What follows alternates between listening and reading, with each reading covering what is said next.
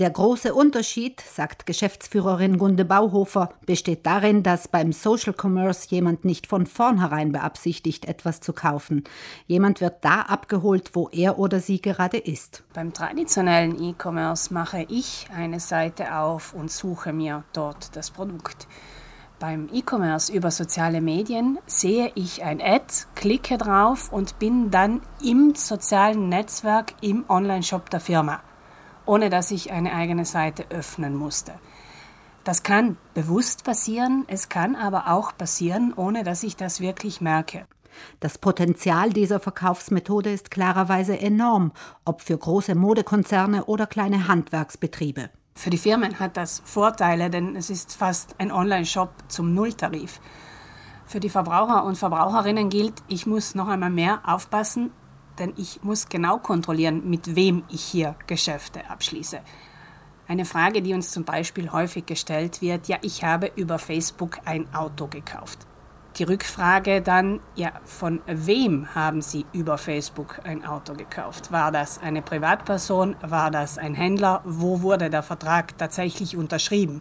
Der Social Commerce bringt für Verbraucherinnen viele neue Fragen mit sich, weswegen eine Extraportion Vorsicht nicht schaden kann. Die Grenzen zwischen im Netz herumschwirren und online einkaufen sind beim Social Commerce nämlich fließend. Die Grenzen verschwimmen. Und was wir immer im Hinterkopf behalten sollten, unsere Klicks, unsere Likes, die Sachen, nach denen wir suchen, insgesamt unsere Daten sind Kapitale für die Firmen. Also daraus lassen sich Geschäfte machen alles, was ich im Netz tue, schlägt sich dann irgendwie nieder. Und die sichersten Daten sind einfach immer noch jene, die ich nie preisgebe. Insbesondere gilt das natürlich für Daten wie Kreditkartendaten oder die Daten zum Konto.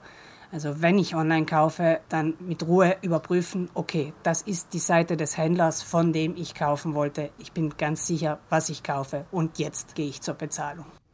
Das Bewerben der zum Verkauf angebotenen Waren wird beim Social Commerce danach ausgerichtet, was jemand auf der jeweiligen sozialen Plattform gesucht und oder angeklickt hat. Das kann ganz einfach beim Scrollen durch Fotos geschehen oder durch Tags, die famosen Hashtags, also eine Zuordnung zu Themenbereichen. Ein Klick auf ein angebotenes Produkt und man befindet sich bereits im Kaufprozess, ohne Zwischenschritte und ohne die Plattform zu verlassen. Das bringt unweigerlich einige Zweifel in Sachen Sicherheit und Datenschutz mit sich. Das belegen nicht zuletzt die zahlreichen Anfragen, die zu Social Commerce bei der Verbraucherzentrale eingehen und die sich oft in etwa so anhören. Man hat mir per WhatsApp geschrieben, willst du das um diesen Preis kaufen? Und ich habe gesagt, ja, das möchte ich um diesen Preis kaufen, aber das ist doch kein rechtsgültiger Vertrag.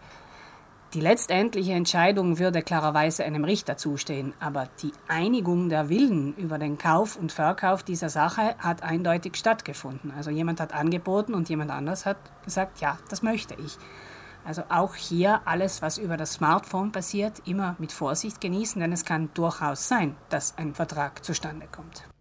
Ein immer personalisierteres Marketing lässt auch wenig Gutes in Sachen Datenschutz vermuten.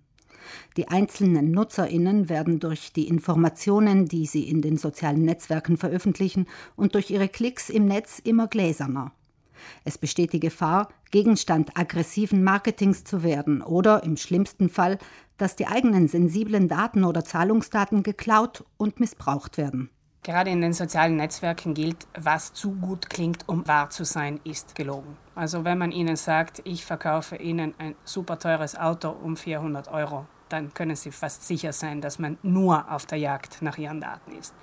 Grundsätzlich Preise vergleichen, sich informieren, genau im Blick haben, mit wem ich hier Geschäfte schließe und ganz, ganz wichtig auch abseits vom Kaufmoment regelmäßig einen Blick auf den Kreditkartenauszug werfen, ob denn da wirklich alle Bewegungen auch jene sind, die man selbst getätigt hat. Zu Problemen mit Online-Händlern kann es trotz aller Umsicht kommen, etwa wenn es mit der Lieferung nicht klappt oder das Produkt beschädigt ankommt oder gar nicht oder etwas Bestelltes innerhalb kurzer Zeit kaputt geht. Für solche Fälle gibt es zwei kostenlose Anlaufstellen.